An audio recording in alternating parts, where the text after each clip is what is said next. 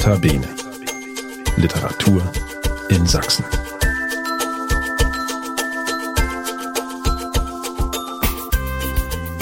Hallo, das ist der Podcast des Sächsischen Literaturrates. Wir sind der Dachverband sächsischer Literaturvereine und Institutionen und wir wollen die Literaturszene in Sachsen hörbar machen. Deshalb stellen wir an dieser Stelle Autorinnen und Autoren vor, sprechen mit Büchermacherinnen und Büchermachern, reden mit Übersetzerinnen und Übersetzern und unterhalten uns mit Leuten, die sich auf unterschiedlichste Weise für Literatur engagieren.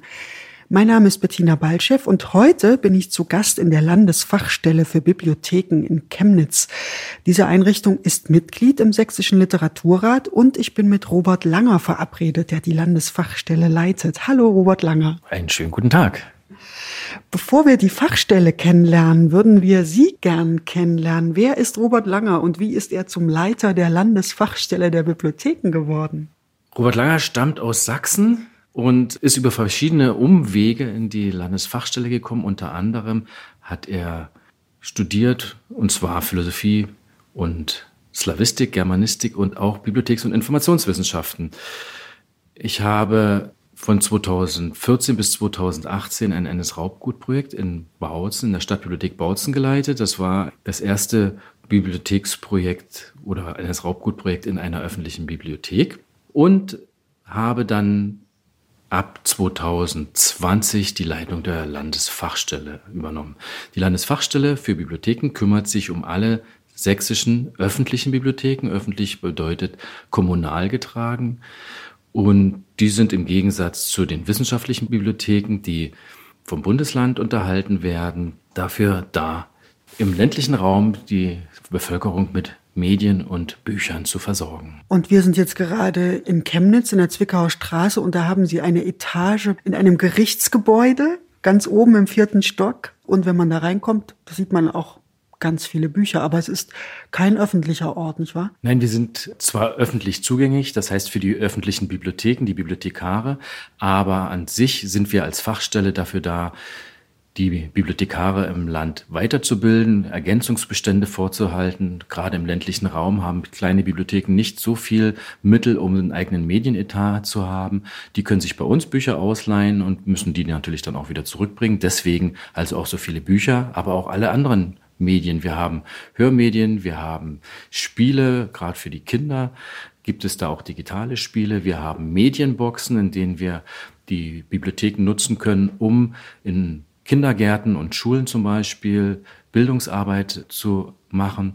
Und wir haben Boxen auch für bestimmte Themen, wo die Bibliotheken Material vorfinden für ihre Bildungsarbeit, zum Beispiel für Bildung für nachhaltige Entwicklung oder aber auch für Seniorenarbeit oder Arbeit in Kindergärten und Schulen nutzen können.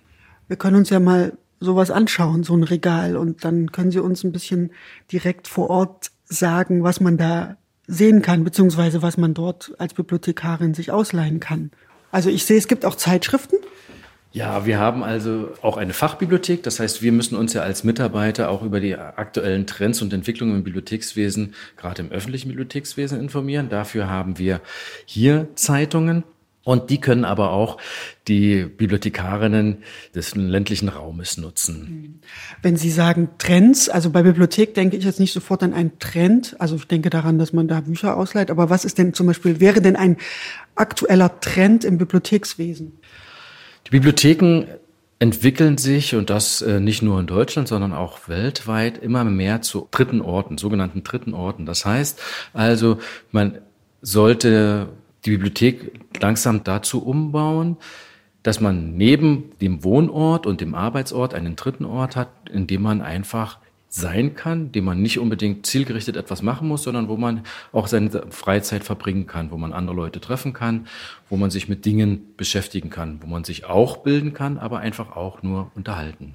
Also da sind die berühmten Leseecken und die, die großen Kissen, wo sich dann die Kinder draufschmeißen können mit ihren Comics.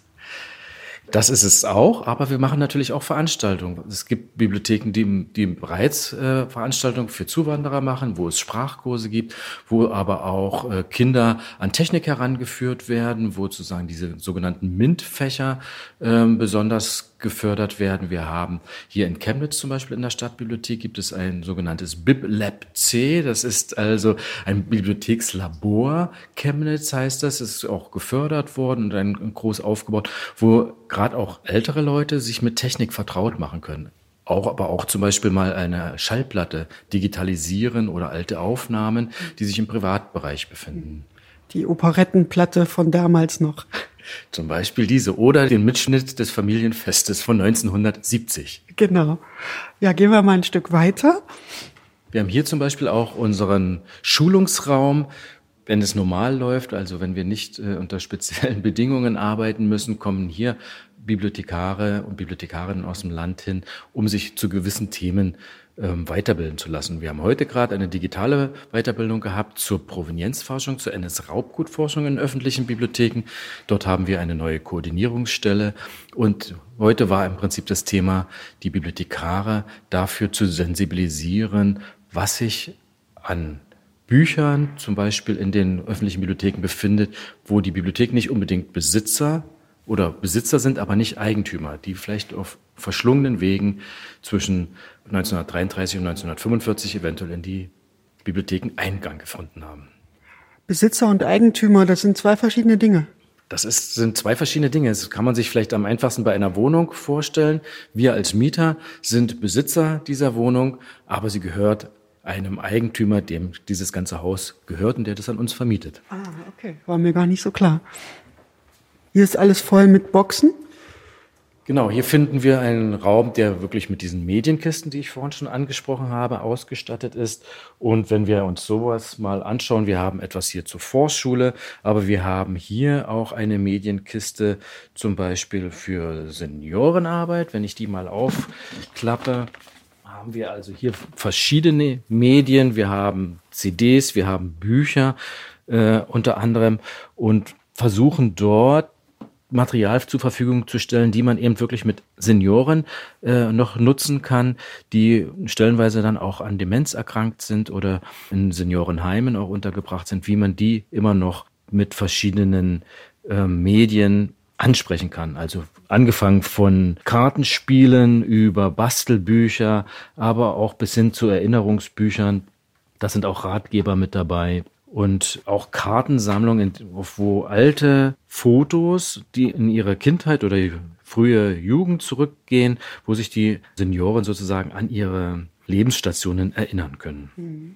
Und Sie haben es ja gerade gesagt, die kleinen Bibliotheken, die können das gar nicht immer für sich leisten, für jede Zielgruppe so ein spezifisches Angebot zu bieten. Und das ist der Trick, dass die Landesfachstelle das zur Verfügung stellt. Und Sie sagten, das ist aber vorübergehend. Also das ist dann für einen gewissen Zeitraum.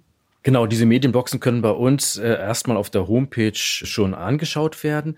Das heißt, wir haben die ganzen Inhalte aufgelistet und diese physische Box an sich kann dann für vier Wochen oder sechs Wochen, je nachdem, wie lange die Bibliothek das benötigt, ausgeliehen werden. Es wird dann entweder hier abgeholt oder versendet und es kann für die Arbeit in der Bibliothek dann genutzt werden. Mhm. Sie leiten jetzt die Fachstelle, Robert Langer. Wie viele Mitarbeiterinnen und Mitarbeiter gibt es denn und wie sieht konkret der Arbeitsalltag aus? Weil Sie haben gerade gesagt, es findet auch eine Weiterbildung statt. Also irgendjemand hat sich ja dafür entschieden, was in so einer Box drin ist. Da muss man ja drüber nachgedacht haben wahrscheinlich. Richtig, wir sind zusammen hier sieben Mitarbeiter zurzeit. Die einzelnen Fachgebiete sind zum Beispiel die Weiterbildung. Eine Kollegin kümmert sich um die Weiterbildung. Fast alle Kollegen kümmern sich um die Ergänzungsbestände. Das heißt, sie führen das Lektorat aus, sie schauen, äh, was es für Neuerscheinungen gibt und wie wir die in unsere Bestände reingehen. Diese Medienkisten werden natürlich auch von den Mitarbeiterinnen mit erstellt, einfach die themengemäß dann ausgestattet werden. Etwas neuer ist jetzt unsere Medienkiste zum Beispiel für Bildung für nachhaltige Entwicklung ein Thema, in dem wir uns jetzt auch verstärkt widmen und äh, wo im Prinzip Publikationen gesammelt werden, die genau dieses Thema der globalen Gerechtigkeit, aber auch der nachhaltigen Entwicklung thematisieren. Und das kann ja nicht jede Bibliothek vorrätig haben, sondern die können sich daraus Inspiration holen, können das für ihre Arbeit nutzen, sich eventuell dann auch entscheiden, selbst etwas zu erwerben oder einfach auch damit Veranstaltungen machen. Mhm. Und die Bibliotheken, die können sich das kostenlos ausleihen. Und wer finanziert ihre Arbeit? Die Bibliotheken bekommen das bei uns kostenlos und wir selbst sind ja als Landesfachstelle vom Land Sachsen unterhalten und haben auch einen Landesauftrag, der sogar in einer Verwaltungsvorschrift geregelt ist. Und die legt ganz genau fest, was wir zu tun haben. Da gehört eben diese Weiterbildung dazu, aber auch die Ergänzungsbestände. Wir kümmern uns auch um statistische Erhebung, aber eben auch um Konzepterstellung. Wir beraten Bibliotheken, wir beraten die Träger der Bibliotheken, aber auch die Kulturräume, die ja bei uns in Sachsen ganz wichtig sind bei der Finanzierung der Arbeit. Mhm. Was natürlich wichtig ist, dass in den kleineren Orten gerade die Bibliothek vielleicht auch noch eine ganz andere Bedeutung hat als in so einer Großstadt, wo sie natürlich konkurriert mit einem großen kulturellen Angebot und gleichzeitig vielleicht auch tatsächlich äh, mehr Funktionen umfassen muss, als einfach nur hingehen und Buch ausleihen. Sie haben das vorhin schon angedeutet mit diesem der dritte Ort. Gibt es denn für die kleinen Bibliotheken auch ein spezifisches Buchangebot? Also sieht das Buchangebot in, was weiß ich, in Rochlitz vielleicht anders aus als in Chemnitz oder äh, ähnelt sich das schon? Also wir haben in Deutschland auf jeden Fall ein sogenanntes gestuftes Bibliothekswesen. Von den ganz großen Bibliotheken, sagen wir die Stadtbibliotheken in Großstadtbibliotheken in Leipzig und in Dresden, das sind so die größten, die haben auch am meisten Mitarbeiter und sind demzufolge auch am meisten spezialisiert in den einzelnen Fächern. Und wir haben aber ganz viel im ländlichen Raum. Bibliotheken, wo zwischen manchmal auch nur Ein-Mann-Bibliotheken oder Ein-Frau, meistens sind es ja Ein-Frau-Bibliotheken sind, bis hin zu drei oder sechs Mitarbeitern. Und die müssen alles können. Und das äh, bekomme ich auch immer wieder mit, wenn ich in den großen Bibliotheken unterwegs bin. Der Respekt auch von den Mitarbeitern, die dort sich spezialisieren können auf ein Gebiet, vor den Kolleginnen, die im ländlichen Raum arbeiten und zwar alles können müssen. Die müssen die Bibliothek mit Bestand versorgen, die müssen äh, Veranstaltungen machen, sie müssen die Ausleihzeichen aufrechterhalten, sie müssen auch aussondern, auch das gehört zum Geschäft einer öffentlichen Bibliothek dazu. Sie müssen mit ihren Trägern kommunizieren. Und das alles oft in einer Person. Und demzufolge ist auch das Repertoire einer kleineren Bibliothek ein etwas anderes. Wir haben im ländlichen Raum nicht so ein sehr ausgefeiltes äh, Sachbuchareal zum Beispiel. Ne? Das ist in Großstädten viel weiter ausgefächert. Wir haben natürlich auch im ländlichen Raum nicht so viel Interesse, sagen wir vielleicht für den Gartenbau, weil der Gartenbau im ländlichen Raum noch zum täglichen gehört. Ja.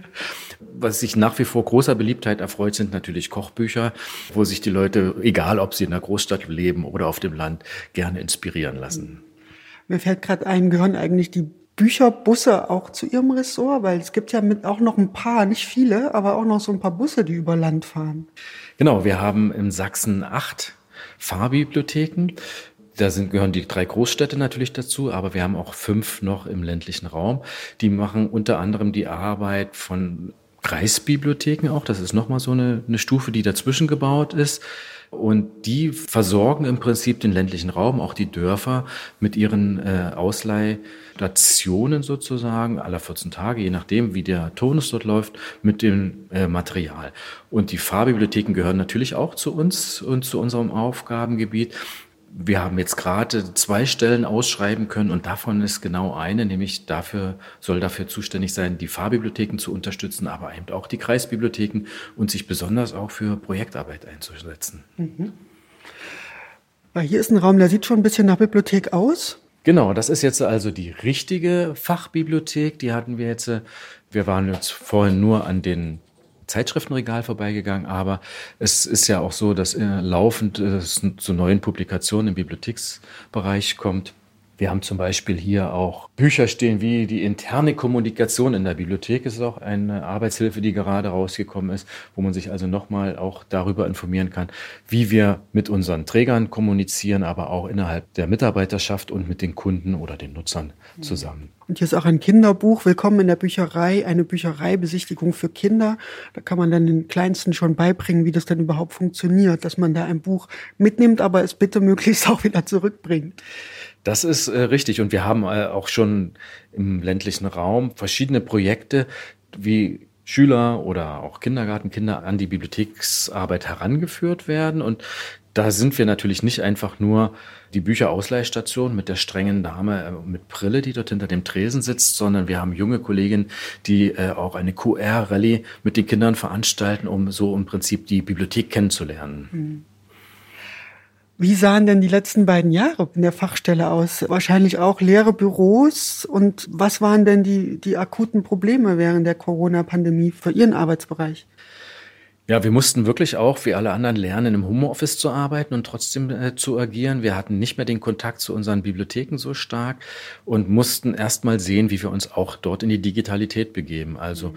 dass wir jetzt äh, ganz einfach digitale Workshops machen können, das ist natürlich ein Prozess gewesen, der hat im letzten Jahr angefangen mit den ersten zaghaften Versuchen, aber mittlerweile hat sich dann eine gewisse Routine auch dort ergeben, zumindest in unseren Abläufen, was wir im ländlichen Raum sehen. Wir hatten heute zum Beispiel eine Veranstaltung, wo von den Teilnehmern ungefähr vier auch mit Ton und Bild dabei waren und alle anderen uns nur hören konnten. Das heißt, die technische Ausstattung im ländlichen Raum lässt noch sehr, sehr zu wünschen übrig. Und da gab es jetzt aber auch nicht ein Schub. Man könnte ja annehmen, wenn dann so eine Ausnahmesituation herrscht, dass man sich dann vielleicht gerade um diese Dinge kümmert, dass die Bibliotheken besser ausgestattet sind im digitalen Bereich. Es gab ein paar Versuche über äh, Förderprojekte, die über den Deutschen Bibliotheksverband ausgegeben worden, dort dagegen zu steuern. Das Problem ist dort allerdings, dass der Bibliotheksverband als Lobbyverband der Bibliotheken nicht die Kenntnis vom ländlichen Raum und den Bibliotheken an sich hat, so dass wir eigentlich aus dieser ganzen Aufstellung der Bibliotheken heraus genommen waren als Fachstelle. Und äh, wenn es dort zu besseren Kooperationen mit dem DBV kommen würde, könnte man auch zielgerichtet die Bibliotheken besser ausstatten. Mhm. Aber es bleibt an den kommunalen Bibliotheken eben einfach die Erkenntnis, es ist das möglich, was an Etat da ist und es ist das möglich, was der Träger, sprich oft der Bürgermeister oder Oberbürgermeister in seiner Bibliothek zulässt. Mhm. Und wäre das eventuell auch der Wunsch, mit dem Sie als Leiter der Fachstelle Bibliotheken durch Ihren Alltag gehen, dass Sie sich eine bessere Ausstattung wünschen, weil damit am Ende alles steht und fällt? Richtig. Wir müssten ganz dringend mehr Mitarbeiter haben. Die Geschichte der letzten 30 Jahre zeigt ja, dass wir von drei Fachstellen in Sachsen auf eine reduziert wurden und von 18 Mitarbeitern auf sechs. Damit kann man das Land mit so vielen Bibliotheken nicht ordentlich betreuen. Noch dazu ist ein besonderes Spezifikum natürlich das Kulturraumgesetz in Sachsen, was die Finanzierung der Bibliotheken auch regelt. Das heißt, wir als Landesfachstelle, die auch bestimmte Trends im Bibliothekswesen befördern wollen und einleiten wollen, haben finanziell überhaupt nichts in der Hinterhand, um dies auch mit Anreizen zu versehen. Das bedeutet, dass wir Standards in dem Bereich zwar verbalisieren können, aber nicht wirklich mit Anreizen durchsetzen können. Klingt also wie eine anspruchsvolle Aufgabe, Robert Langer, Leiter der Landesfachstelle für Bibliotheken. Ich wünsche Ihnen viel Kraft für Ihre weitere Arbeit, Robert Langer. Vielen Dank. Vielen Dank für das Gespräch und das war wieder eine Folge von Notabene Literatur in Sachsen, dem Podcast des Sächsischen Literaturrates. Mein Name ist Bettina Balchev und wenn ihr reagieren wollt, meldet euch gern unter kontakt sächsischer Literaturrat, schaut auf unserer Website vorbei oder folgt uns auf unserer Facebook-Seite. Und diesen Podcast könnt ihr natürlich überall abonnieren, wo es Podcasts gibt. Sucht einfach nach Notabene Literatur in Sachsen, klickt auf Folgen und ihr verpasst keine der kommenden Ausgaben mehr. Also dann, bis bald. Wir hören uns. Notabene Literatur in Sachsen.